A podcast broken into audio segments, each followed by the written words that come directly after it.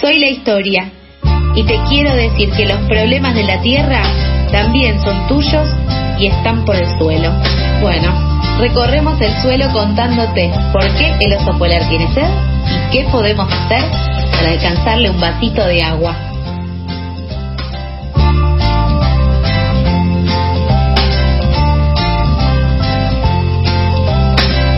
11 horas 44 minutos, estuvieron llegando mensajes de oyentes. Acá Nicolás dice que está escuchando pasadas desde la oficina y si no pasamos Gilda no va a responder de él. Eh, pone hashtag Gildeadas alto y que también nos avisa que ya activó sus bots para llegar a los 666 seguidores en arroba pasadas por alto en Instagram.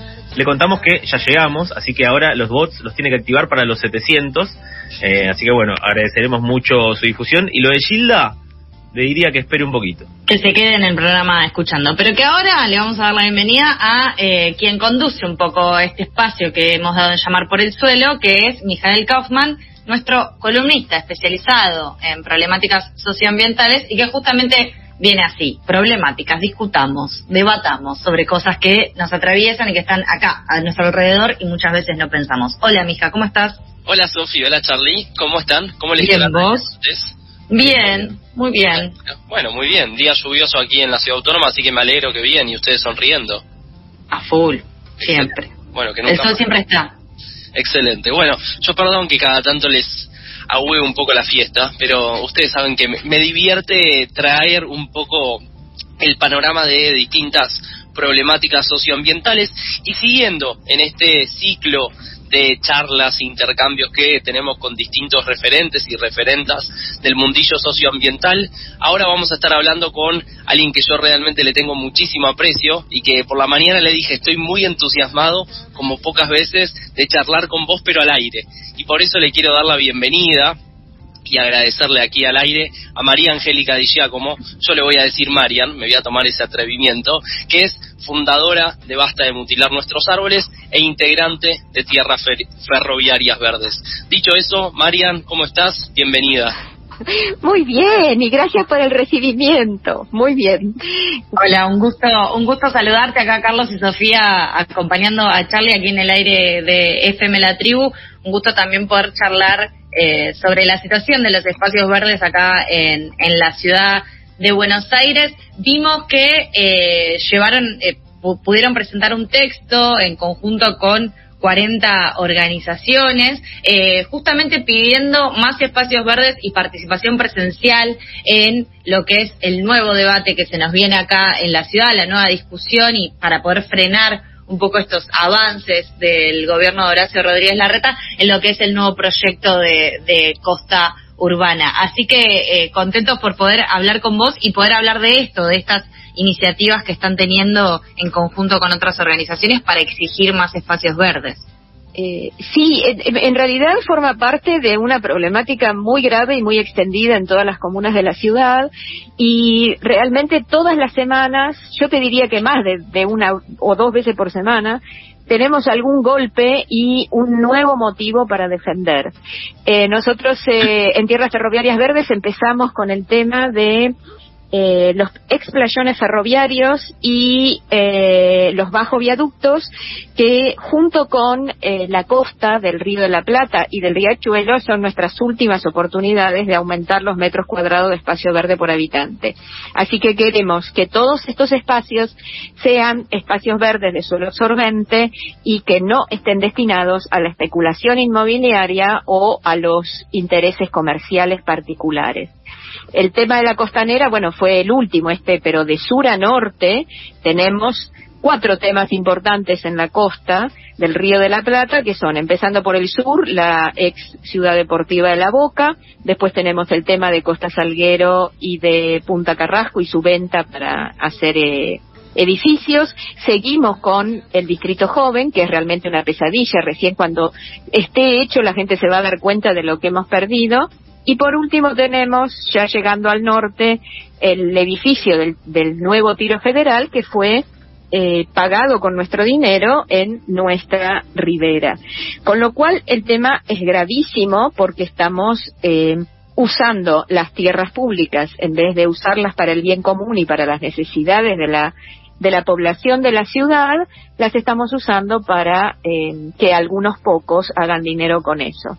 Así que bueno, eh, este, esta, este pronunciamiento conjunto realmente eh, se refiere a todos estos temas de preservar y ampliar las tierras del Estado para incrementar los espacios verdes públicos de suelo absorbente, junto con el arbolado urbano de follaje frondoso, proteger los humedales ribereños, garantizar el acceso eh, público, gratuito y restricto a una costa natural en toda la ciudad.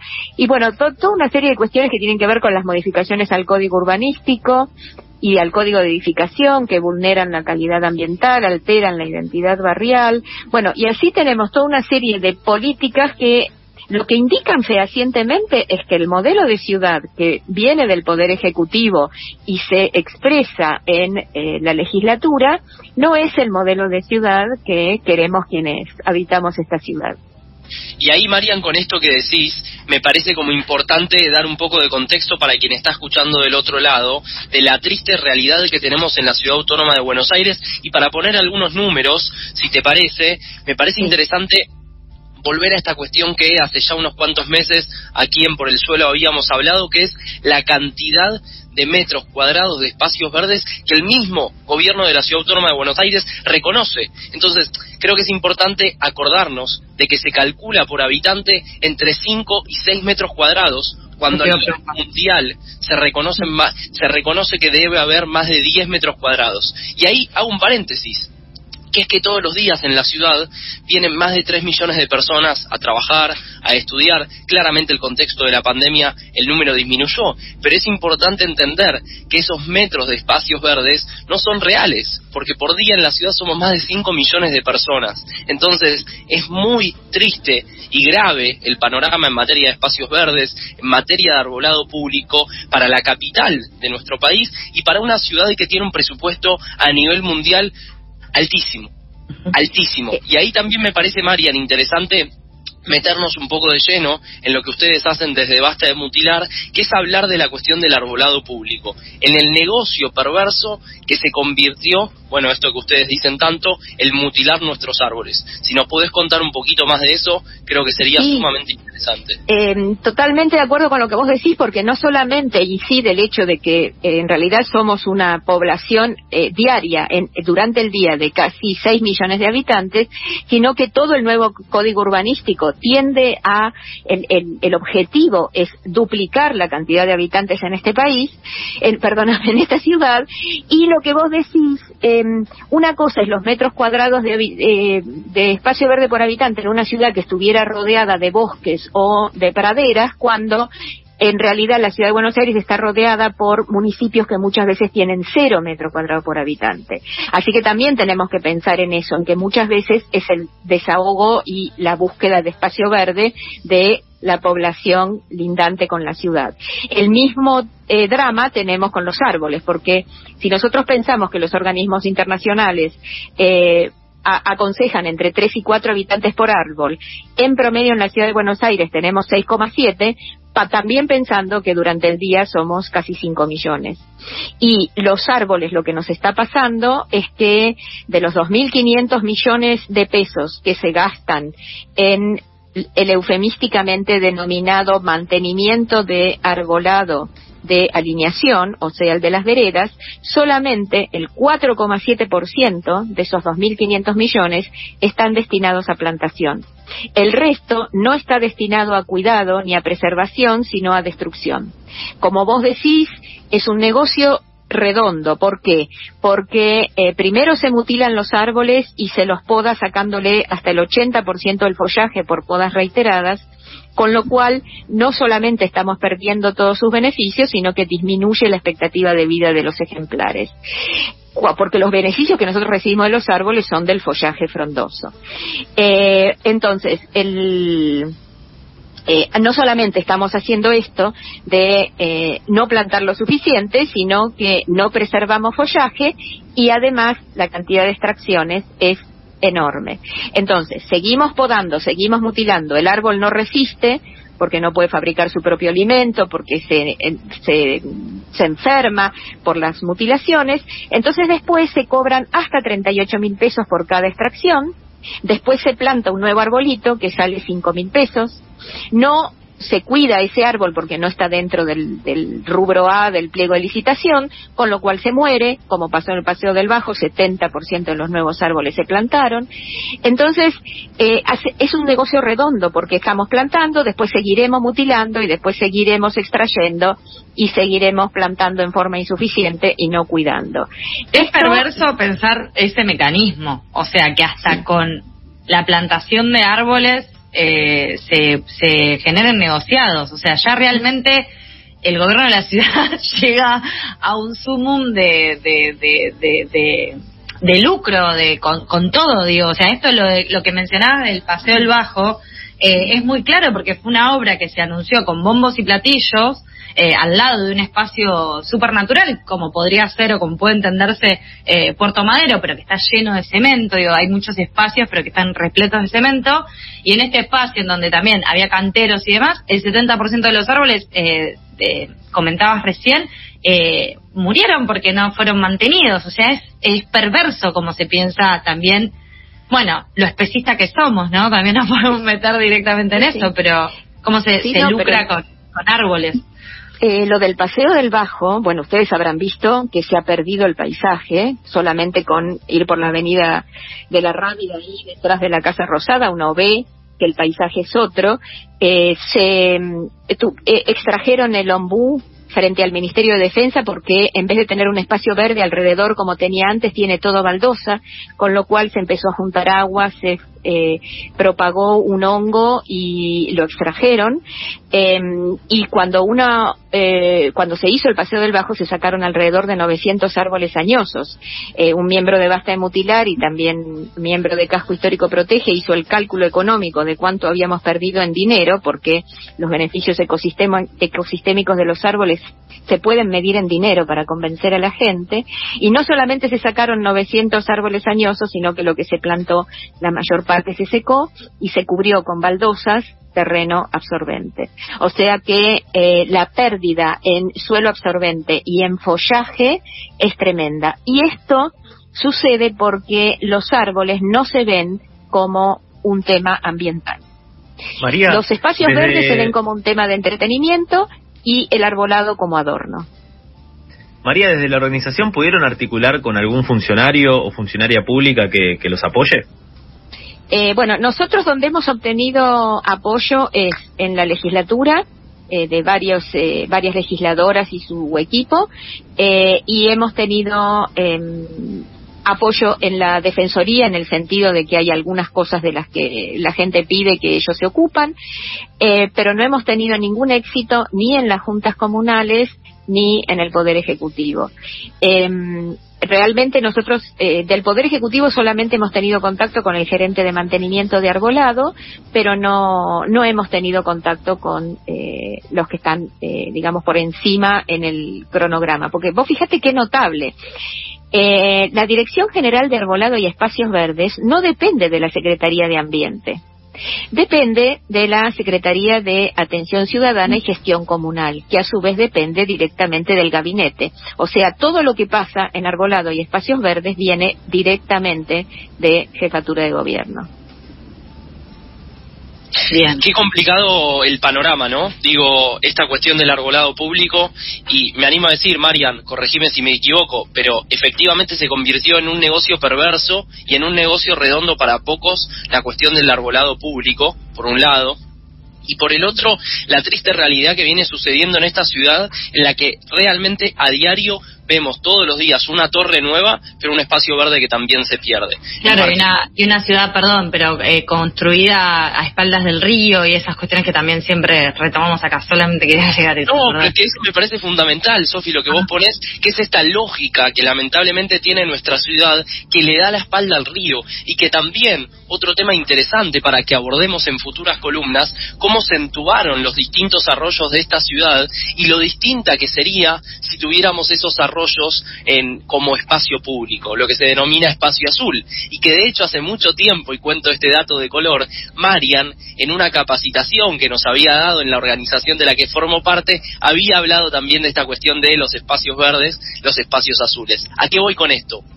creo que es importante que la lógica perversa que tiene esta ciudad hace más de 14 años se modifique automáticamente y que también en las elecciones que se vienen pronto tengamos presente este tipo de problemáticas, porque no se trata de esta lógica que se tiene muchas veces del ambientalismo como abrazar árboles, sino entender que para vivir bien en las ciudades necesitamos de un arbolado de calidad y que el cambio climático en ciudades como Buenos Aires, donde hay cada día más cemento y menos verde, lamentablemente va a ser muy angustiante. También cuando dijiste lo de los arroyos entubados, ahí de nuevo dije, o sea, lo que siempre terminamos hablando en esta columna y en muchas de las de las notas, de las entrevistas que hacemos acá en Pasadas por Alto, de nuevo el versus, el falso versus, desarrollo versus ambientalismo. ¿Por qué? Porque justamente vos pensás, bueno, ¿por qué entuban o cuál es la justificación del por qué se entuba un arroyo? Eh, ¿Por qué se inunda un barrio, por ejemplo? ¿no? Porque el agua sube por estas mismas construcciones y demás, no circula el agua correctamente, se inunda un barrio, entonces tiene que estar eh, entubado. Entonces es frente al desarrollo, al crecimiento de la ciudad, se quita un espacio azul eh, y, se, y sigue avanzando el cemento. Entonces es siempre bueno, un poco las mismas variables que nos andan dando vueltas para poder repensar el cómo, cómo vivimos, ¿no? Sí, eh, me parece sumamente importante porque el tema es que cuando se gasta dinero público, eh, hay que ver cómo se gasta. Eh, porque si, por ejemplo, nosotros el dinero que estamos eh, utilizando en la destrucción de nuestro patrimonio arbóreo lo utilizáramos en la preservación, si el mantenimiento de las plazas y parques, en vez de ser destructivo de la naturaleza, fuera al revés, fuera eh, respetuoso de los ciclos naturales, como por ejemplo el de las hojas, el de las hojas que, se sueltan en otoño, eh, todo eso haría que ese dinero fuera invertido en salud pública y en luego gastar menos dinero en eh, paliar o remediar los efectos del cambio climático. Todo esto está digamos, estudiado por la gente que hace la economía ambiental de cómo en realidad no solo se está invirtiendo en la destrucción, sino que además terminamos gastando más plata, porque los pasivos ambientales que pagamos por ejemplo, por la, por la sequía, por el, río Paraná, que ya eh, se ha secado de manera tan importante, después lo terminamos pagando con dineros públicos todo el daño. Y eso nunca se tiene en cuenta. Esto que, que, decís, María, me parece fundamental, y ya para ir cerrando, porque tenemos que pasar al siguiente bloque y a la tanda, me parece importante también que podamos hablar y sacarle el tabú a esta cuestión que creo que tenemos muchas veces los porteños y las porteñas, que es tener miedo de reconocer cuáles son las problemáticas que vivimos en la ciudad de Buenos Aires. Y no tendremos a una mega minera o no tendremos quizá ese tipo de problemáticas que se dan en distintos rincones de nuestro país, pero tenemos el avasallamiento que hay constantemente de gobiernos y de empresas y de actividades humanas que pasan realmente por encima de nuestro bienestar. Y no tenemos que tener pelos en la lengua en poder decir que las problemáticas como el arbolado público, los espacios verdes, el entubamiento de los arroyos y tantas otras como el hacinamiento en distintos barrios son problemáticas que tenemos en las ciudades y que tenemos que abrazar para pelear y que dejen de ser problemáticas como tales. Sí, eh, es, así, tenemos que pelearla. Eh, mi hija María, les agradecemos un montón este rato compartido. Podríamos hablar muchísimo porque realmente eh, el discurso y las, contradicciones que se presentan muchas veces en los discursos de quienes gestionan la ciudad de Buenos Aires eh, con los espacios verdes y demás, es algo que es, es, muy muy contradictorio, que nos hace mucho ruido eh, y que está bueno repensarlo y repensar también el cómo vivimos acá en esta ciudad y las propuestas de, formas de vida que también nos dan en esta ciudad. Así que sí, sí. Ahora, hay, como un cambio de significado en los términos y eso es muy importante sacarlo a la luz. Mm. ¿Qué significa verde? ¿Qué significa espacio público? Todo eso hay que sacarlo a la luz. Hay que apropiarse de, esas palabras también. Sí, sí. Muchas, muchas gracias por, por este ratito. Le, nos quedamos sin tiempo, así que debemos saludar a María Angélica Di Giacomo, fundadora de Basta de Mutilar Nuestros Árboles, integrante de Tierras Ferroviarias Verdes. Eh, gracias por este rato de conversación con nosotros acá en FM La Tribu. Muchas gracias, mija, también en tu columna de Por el Suelo por permitirlo. Y vamos a, a la semana que viene nos volvemos a encontrar y seguimos hablando de estas temáticas. Así que gracias a los dos. Gracias a ustedes. Pasaba otra emisión de Por el Suelo, nuestra columna de problemáticas socioambientales. Pasadas por alto. Si se te vuela la peluca, nosotros la agarramos. Una brisa noticiosa que te despeina al mediodía